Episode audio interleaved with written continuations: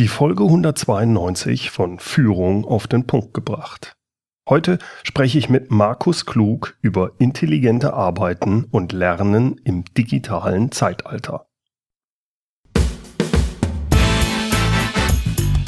Willkommen zum Podcast Führung auf den Punkt gebracht. Inspiration, Tipps und Impulse für Führungskräfte, Manager und Unternehmer.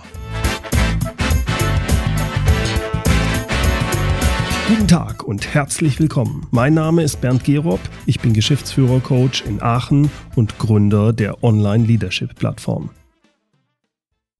Unsere Arbeitswelt befindet sich in einem fundamentalen Umbruch. In den nächsten Jahren, davon bin ich überzeugt, werden aufgrund von Automatisierung viele Arbeitsplätze verschwinden. Es wird aber auch viele neue Tätigkeitsfelder geben. Ich bin mir sicher, dass uns die Arbeit nicht ausgehen wird. Aber der Arbeitsmarkt, so wie wir ihn kennen, der wird sich stark verändern. Markus Klug und Michael Lindner haben gemeinsam ein Buch geschrieben mit dem Titel Morgen weiß ich mehr, intelligenter Lernen und Arbeiten nach der digitalen Revolution. Dieses Buch beschreibt die gesellschaftlichen Folgen der Digitalisierung speziell für die Bereiche Lernen und Arbeiten. Das Buch zeigt Möglichkeiten auf, anhand von realen Beispielen von Einzelpersonen wie auch von Organisationen, wie man mit dieser neuen Welt umgehen kann. Über das Thema intelligenter Lernen und Arbeiten nach der digitalen Revolution unterhalte ich mich heute mit Markus Klug. Er ist nicht nur Speaker, Blogger und Autor, sondern auch Podcast-Kollege. Sein Podcast Abenteuer digitale Zukunft kann ich Ihnen nur wärmstens empfehlen.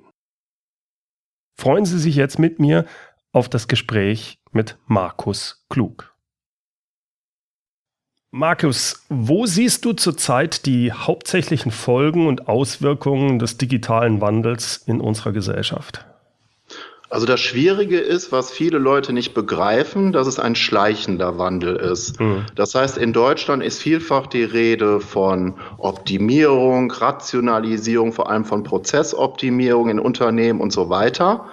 Aber dieser Wandel impliziert halt auch einen systemischen und einen strukturellen Wandel, so würde ich das bezeichnen. Mhm. Der kommt aber, glaube ich, viel später erst. In manchen Branchen sieht man das ja schon, sehr radikal in der Musikbranche, bereits in den 90er Jahren. Ne? Mhm. Ja, mit iTunes und, und äh, diesen Sachen, ne? dass du nicht genau. mehr auf CDs Und im Verlagswesen äh, ja. deutet sich das eigentlich auch schon ziemlich radikal an. Das heißt also, es gibt einzelne Branchen, wo man das schon ganz gut sehen kann, aber in anderen Branchen beispielsweise noch nicht so. Also ein Beispiel, was ich immer nenne, ist auch die Automobilbranche. Ähm, das ist ja so ein bisschen die Denke in Deutschland neue Software in alter Technik. Ja, mhm. also wenn man jetzt so die Gegenentwürfe von Tesla und ähm, auch was teilweise schon äh, bei Google, da lau äh, laufen die Wagen ja schon längst auf der Teststrecke und so, was da schon geforscht wird und gemacht wird, dann äh, zeichnet sich das ja ab, dass das deutsche Automobil, so wie wir es lieben und auch schon recht lange, ja, es ist ja eine ganze Kultur, die da in Deutschland dranhängt, dass es das wahrscheinlich so in der Zukunft nicht mehr geben wird. Mhm. Ja, das kann ich gut verstehen, Markus, vor allem wenn ich mir überlege, dass dann immer geschaut wird, zum Beispiel in der Automobilindustrie, ja, dann machen wir halt ein Elektroauto, aber das ist ja nur ein kleiner Schritt. Es geht ja um ganz andere Geschäftsmodelle noch, richtig? Es ist ein ganz anderes Geschäftsmodell, es ist ein anderes Gehäuse und man sieht das ja auch schon im Carsharing-Bereich. Also ja. ich stelle mir die Zukunft so vor, dass es vollautomatisierte Autos sind und nur noch äh, Menschen, die relativ wohlhabend sind, können sich dann so ein Auto kaufen. Also wie heute äh, Limousinen im höheren Preissegment. Ansonsten werden diese Autos geteilt. Die werden also mhm. anders auch ausgelastet. Das heißt, man steigt dann in so ein Auto ein, fährt eine gewisse Strecke und dann steigen andere Personen äh, wieder ein. Mhm. Und dann ist das Ganze auch vollautomatisch automatisiert. Vielleicht kann man sich dann noch entscheiden, ob man noch äh, mit Schaltung fahren will oder nicht, wenn es denn überhaupt noch ein schaltbarer Wagen ist. Ne? Richtig. Und wenn er automatisch gefahren wird, ist mir das ja auch dann egal, oder? Ja.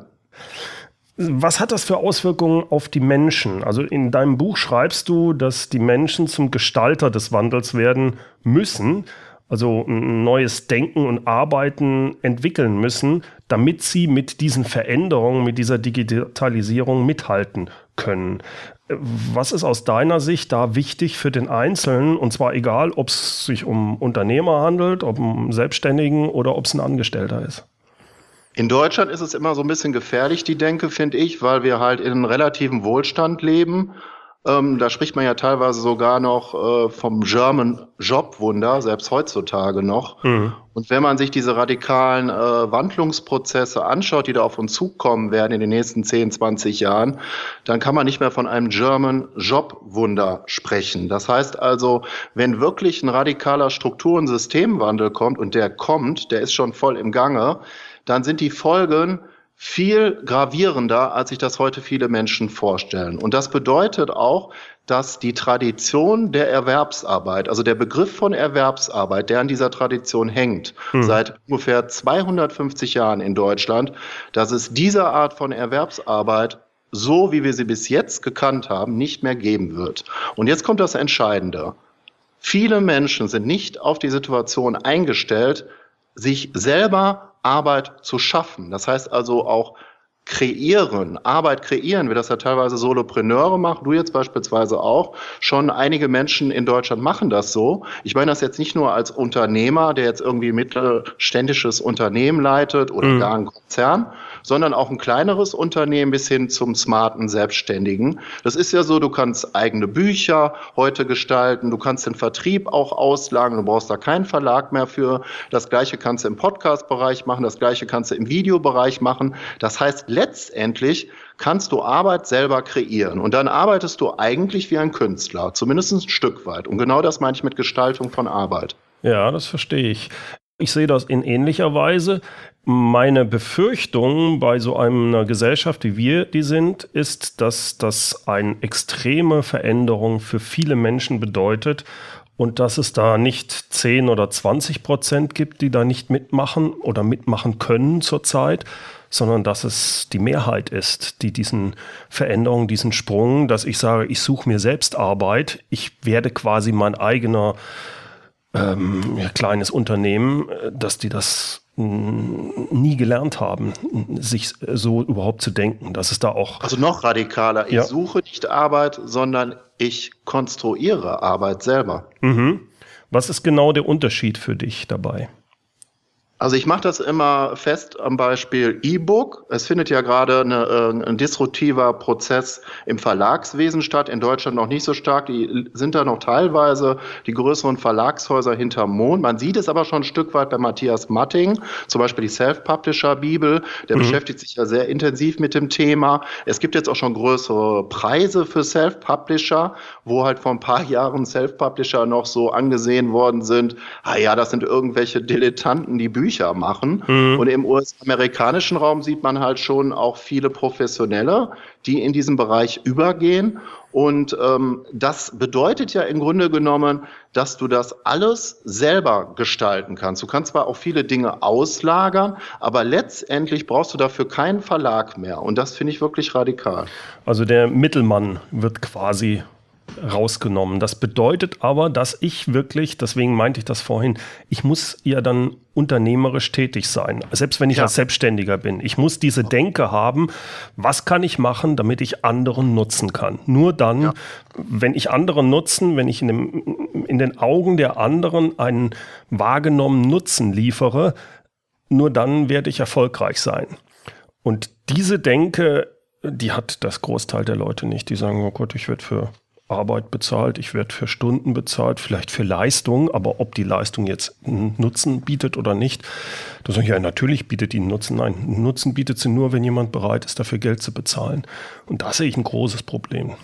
Also ich sehe das so ähnlich wie du. Also entweder erleben wir eine radikale Aufspaltung des Arbeitsmarktes in der Zukunft mit äh, circa 50 Prozent Arbeitslosen, darunter übrigens auch viele Akademiker. Das mhm. ist das nächste Denkklischee, dass man meint, dass da nur jetzt einfache Büroarbeiten beispielsweise von betroffen sind. Das geht ja hoch zu Juristen, zum mhm. mittleren Management bis hin zu Piloten. Also äh, das geht ja viel weiter. Das ist ja der nächste Punkt dabei. Hm. Und dann ist natürlich die Frage, was kann man dagegen tun, dass es zu einer solchen radikalen Aufspaltung kommt? Ja. Entweder hast du dann die Freelancer, die hast du ja gerade schon angesprochen, das heißt, die haben dann nur noch teilweise Arbeit. Es gibt ja auch schon diese, so nennt man das ja, diese Gig Economy. Mhm. Das bedeutet, dass man auf irgendwelchen größeren Plattformen als Freelancer international Jobs macht auch teilweise für kleinere Unternehmen, Solopreneure, die sehr erfolgreich sind. Die suchen sich dann jemanden, der das Redigat für deren Buch macht, die meinetwegen ein Video schneiden, die ähm, auch die Marketingarbeit machen. Das findet ja schon alles statt. Und da ist halt die Frage, was wir heute schon unternehmen können, um, um vielleicht gegen diese Tendenz etwas zu machen. Ne? Aber glaubst du nicht, dass es auch in Zukunft, also in 10 oder 20 Jahren, noch genügend normale Unternehmen geben wird, wo die sagen, ja, wir brauchen aber Mitarbeiter. Die, die, die müssen sich halt verändern, die Mitarbeiter, also weil die Arbeit sich verändert. Sie muss mehr selbstständig, vielleicht dezentralisierter sein, aber es wird nach wie vor noch diese Angestellten geben. Oder bist du da anderer Meinung? Also ich bin ja nicht das Orakel von Delphi. Aber ähm, was ich schon sehe, ist, ähm, dass der innere Kern eines Unternehmens äh, schmilzt. Mhm. Also es mag vielleicht bei Konzernen anders sein, da kann ich nicht so viel zu sagen. Das kenne ich nur aus Interviews. Zum Beispiel mit Thomas Sattelberger habe ich ein Interview zu dem Thema geführt. Mhm. Also zu Konzernwelt kann ich zwar einiges sagen, theoretisch aus Studien und Büchern, aber nicht praktisch. Zu kleineren bis mittelgroßen Unternehmen auch praktisch. Da sieht man halt zumindest, dass es äh, Finanzen und Strategie gibt. Also es gibt halt eine Konzentration auf bestimmte Bereiche. Und äh, da glaube ich schon, äh, oder bei hochspezialisierten Kräften, ich spreche dann auch vom Hochleistungsangestellten, so bezeichne ich das. Mhm. Diese Leute müssen sich, glaube ich, in Zukunft keine Sorgen machen. Ebenso auch nicht internationale Projektmanager, die international unterwegs sind, auch das nicht. Aber es sind halt hochspezialisierte Arbeitsformen.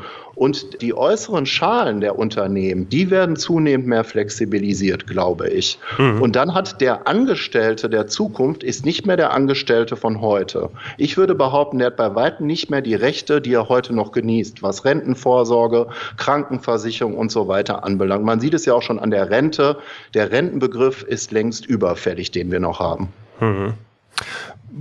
Was empfiehlst du denn den normalen Angestellten, die das jetzt hören, wie sie sich verhalten sollen?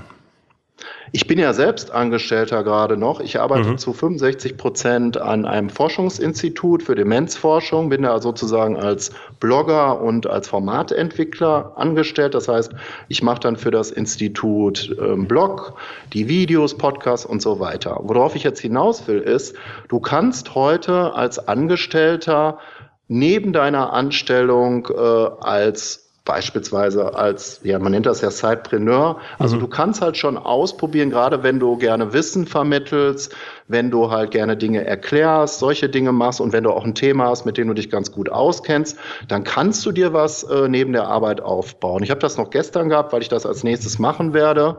Bis Ende des Jahres habe ich äh, auf Udemy geguckt. Das ist ja eine große US-amerikanische Plattform für Bildung, die mhm. auch seit ein paar Jahren im deutschen Markt Fuß fasst. Und da war so ein ähm, ehemaliger Angestellter, der hat halt so Webkurse für äh, Programmierung äh, hat er gemacht. Mhm. Und der hat sich neben seiner Anstellung in einem halben Jahr so 20, 30.000 Euro Umsatz generiert. Nur mit den Kursen auf Udemy. Mhm. Und das hat mich erstaunt. Das waren gar nicht viele. Das waren fünf Kurse. Ja, mhm. klar, da kommt das Marketing dazu und dass man sich halt auch mit diesen Prozessen ein Stück weit auskennt. Aber man hat heute diese Möglichkeiten, die man früher so, glaube ich, nicht gehabt. Im Moment gibt es da noch eine Tür. Also bei Udemy ist das zum Beispiel so, dass es noch viele Bereiche gar nicht gibt für den deutschsprachigen mhm. Raum. Gestern hat er zum Beispiel, äh, meinte der, das Thema Motivation ist noch gar nicht bearbeitet worden. Ja, da gibt mhm. es zwar ähm, auf Englisch sehr viele äh, Seminare, Online-Seminare und Videotrainings zu, aber im deutschsprachigen Raum noch fast gar nichts. Das mhm. heißt also, da hat man zumindest gerade noch, finde ich, viele Möglichkeiten. Ja. Das bedeutet aber, dass sich ein normaler Angestellter, der jetzt einen normalen Job hat, quasi in seiner Freizeit dafür interessieren müsste, um sich damit mhm. zu beschäftigen. Ich befürchte, das werden nur ein kleiner Bruchteil sein. Das heißt, da laufen wir auf einen ziemlichen Knall hin.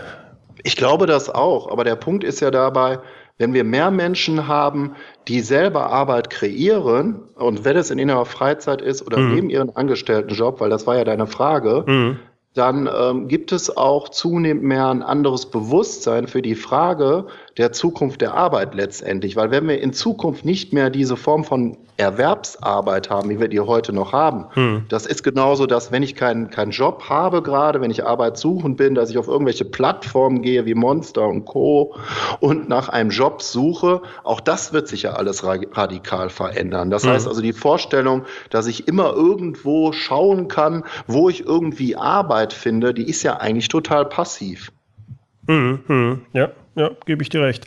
Wie schon gesagt, ich bin jedes Mal äh, fast betrübt, wenn ich die Zahlen sehe. Ich bin ja von Haus aus Ingenieur und ich halte mhm. Vorträge auch bei den Studenten, die sich für so Entrepreneurship interessieren. Und da frage ich dann immer nach, was glaubt ihr denn, wie viele Ingenieure momentan in irgendeiner Weise unternehmerisch tätig sind, also nicht angestellt sind, egal ob selbstständig, ob ein Unternehmen leiten oder sonst was.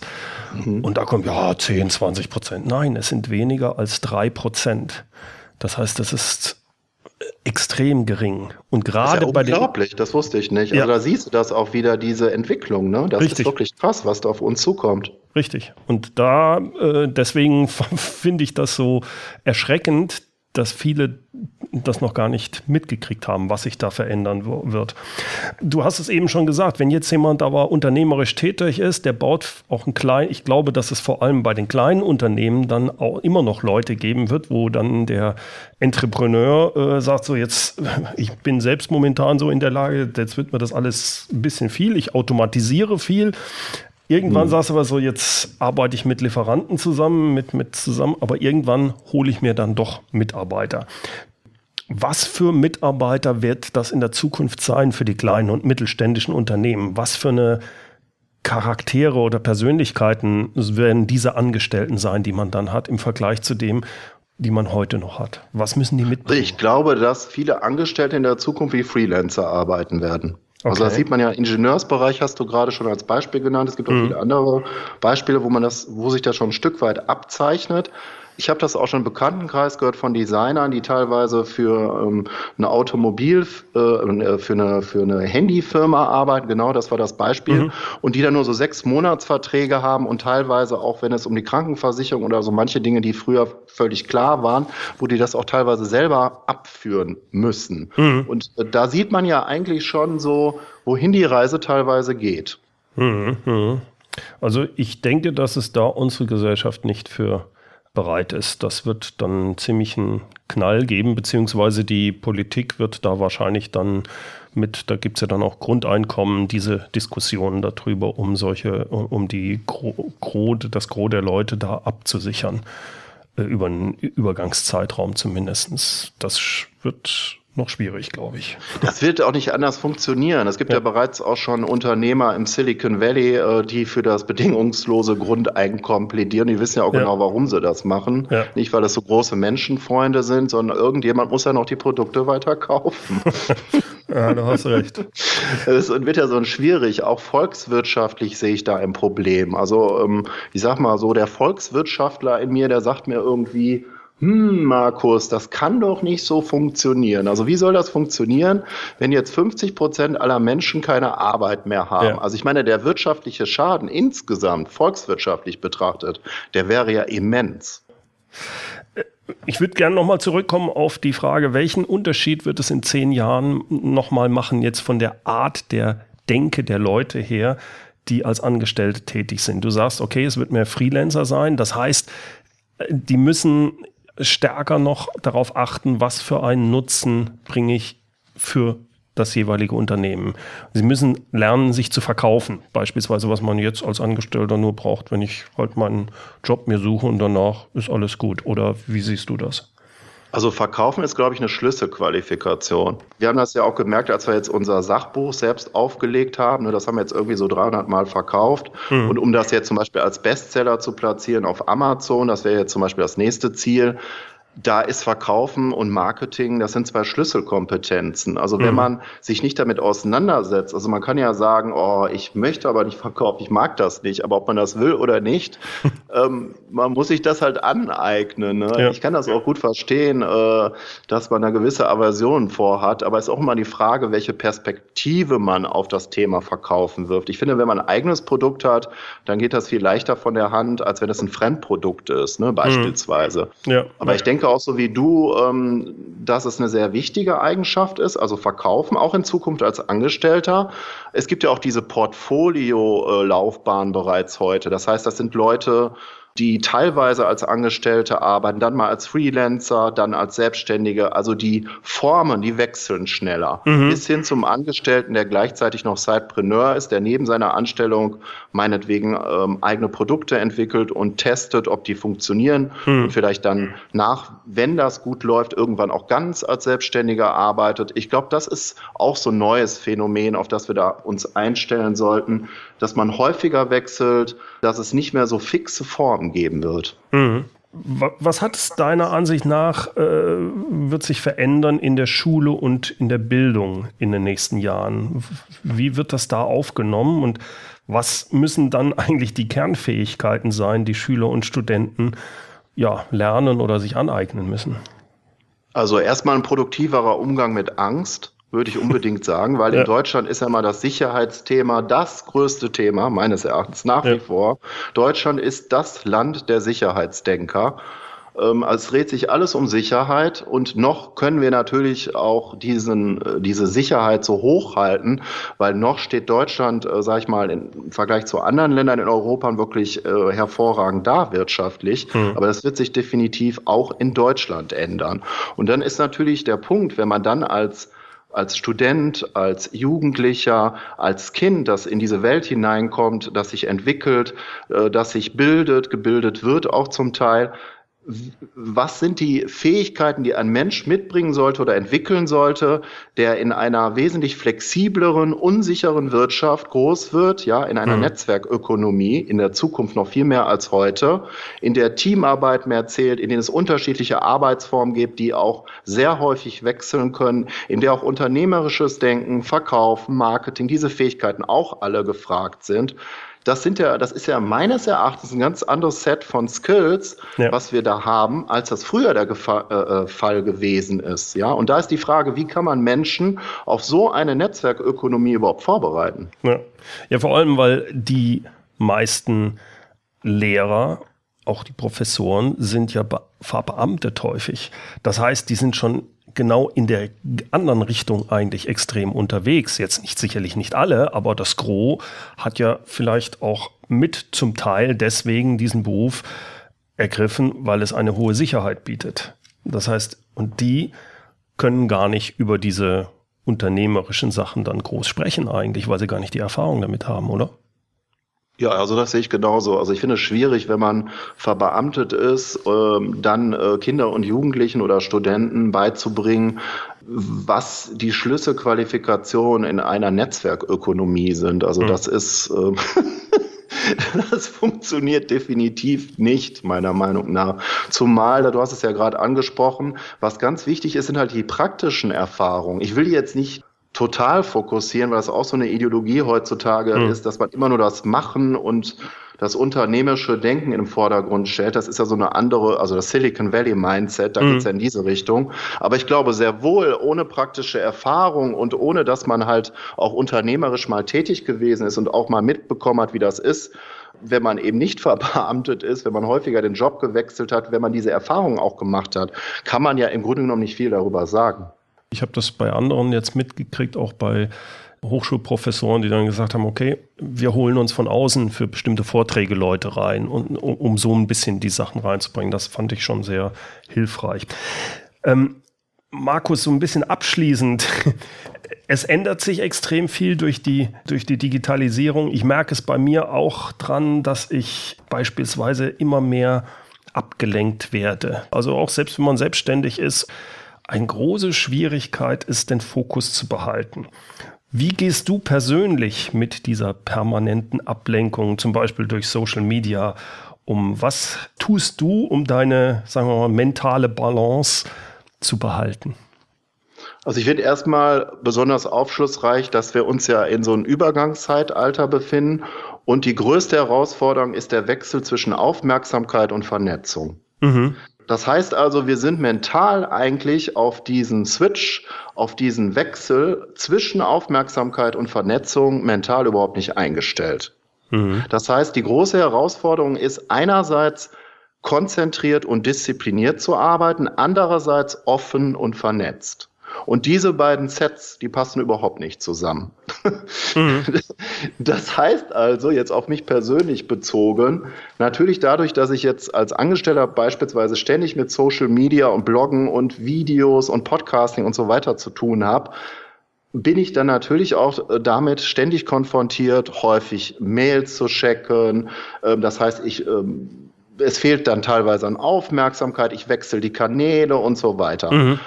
Auf der anderen Seite, wenn ich aber eigene Produkte entwickeln will, äh, zum Beispiel so wie du jetzt so eine Podcast-Reihe, die du über so einen langen Zeitraum schon machst, oder wenn du ein eigenes Buch schreibst oder ein mhm. Konzept, also Dinge, wo du dich stark konzentrieren musst für einen gewissen Zeitraum, da sind ja wieder ganz andere Fähigkeiten gefragt. Und das mache ich zum Beispiel so, ähm, dass ich mir Dinge aneigne, die das Gegenteil von der anderen Arbeit sind. Das heißt, ich mache zum Beispiel regelmäßig Meditation. Mhm. Ich habe mich zum Beispiel ausgiebiger mit MBSR beschäftigt. Das ist ja Mindful Stress, Stress Reduction, also im Grunde genommen Stress ähm, dass man den Stress abbaut durch Meditation. Das Schöne ist bei dieser, ähm, bei dieser Methode, das kommt aus dem Yoga und aus der Meditation. Das mhm. hat so ein Molekularbiologe in den USA entwickelt, Sean Kabat-Zinn, ursprünglich an Schmerzpatienten. Und das Schöne ist, du hast da sehr viel Abwechslung. Du kannst im Sitzen meditieren, du kannst Kurzmeditation machen, du kannst längere Meditation machen, mhm. du kannst im Liegen im Gehen meditieren, du kannst aber auch Yoga machen, wo du dich dann halt körperlich ganz anders betätigst. Und das mache ich jetzt seit ein paar Jahren. Und das andere ist, was ich mache, regelmäßig laufen. ja, das sportliche Betätigung, das kann ich gut nachvollziehen, ja. also ich finde, das sind so zwei Dinge, ähm, wo man, also wenn man zum Beispiel morgens früh aufsteht, sagen wir mal, du stehst um sechs Uhr auf oder um sieben und dann gehst du laufen und wenn du dann etwas machst und am Tag, ich habe das auch, glaube ich, mal bei dir gehört, dass man äh, mit der wichtigsten Aufgabe des Tages ja. beginnt. Mhm. Und ähm, das finde ich auch eine sehr gute äh, Sache. Eat the frog first. Ja, ja, genau. ne, dass man, aber ich, also meine Erfahrung ist dabei, wenn du vorher gelaufen bist oder sowas gemacht hast, dann bist du auf jeden Fall konzentrierter auch noch bei der Sache. Ja, das stimmt. Äh, bist auch ausgeschlafener in der Art insgesamt. Ja, das empfinde ich auch so. Noch mhm. mein letzter Punkt dazu. Ich würde mir das eher dann in, in Tagen teilen oder vielleicht sogar in Tagesabschnitten, weil du das ursprünglich ja gefragt hattest. Ja. Das heißt also, wenn ich viel kommunizieren muss, viel Mailings, meinetwegen viel Verkaufstätigkeit und Marketing, dann würde ich das ähm, einen halben Tag beispielsweise machen. Mhm. Während ich mir die, die Produktionstätigkeiten, also wenn ich zum Beispiel eigene Produkte entwickle, wie Bücher, Podcasts und solche Dinge, die würde ich mir dann zum Beispiel eher in den Vormittag legen. Mhm. Ne? Oder eine andere Möglichkeit ist, dass man vielleicht ähm, auch Tage dafür nimmt. Man macht zum Beispiel einmal pro Woche einen Strategietag oder ja. sowas. Das wäre auch eine Möglichkeit. Also das empfinde ich auch so, gerade das mit den Tagen. Es gelingt mir nicht immer, aber das finde ich auch extrem hilfreich.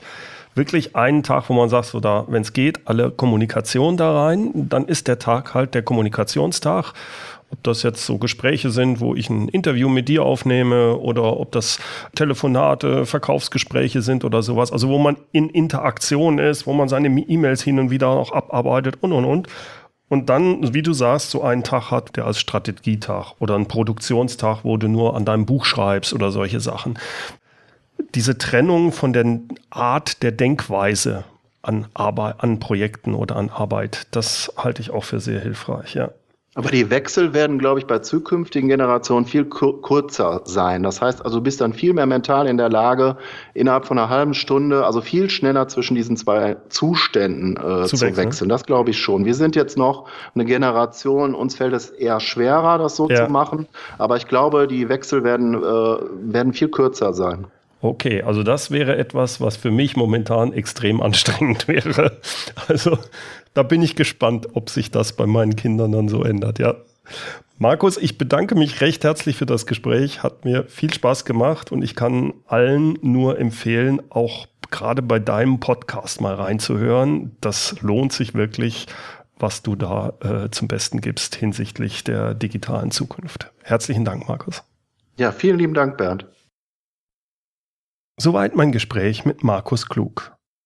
Alle Links zu ihm, zu seinem hörenswerten Podcast Abenteuer digitale Zukunft und natürlich zu seinem Buch Morgen weiß ich mehr, intelligenter lernen und arbeiten.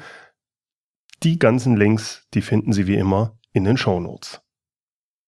Die Shownotes gibt's unter www.mehr-führen.de Schrägstrich Podcast 192.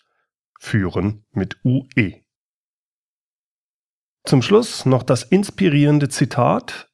Es kommt heute von Clayton Christensen. Es wird immer gute Gründe geben, ein Risiko nicht einzugehen. Aber wenn man immer nur macht, was in der Vergangenheit funktionierte, wird man eines Tages aufwachen und feststellen, dass man überholt worden ist.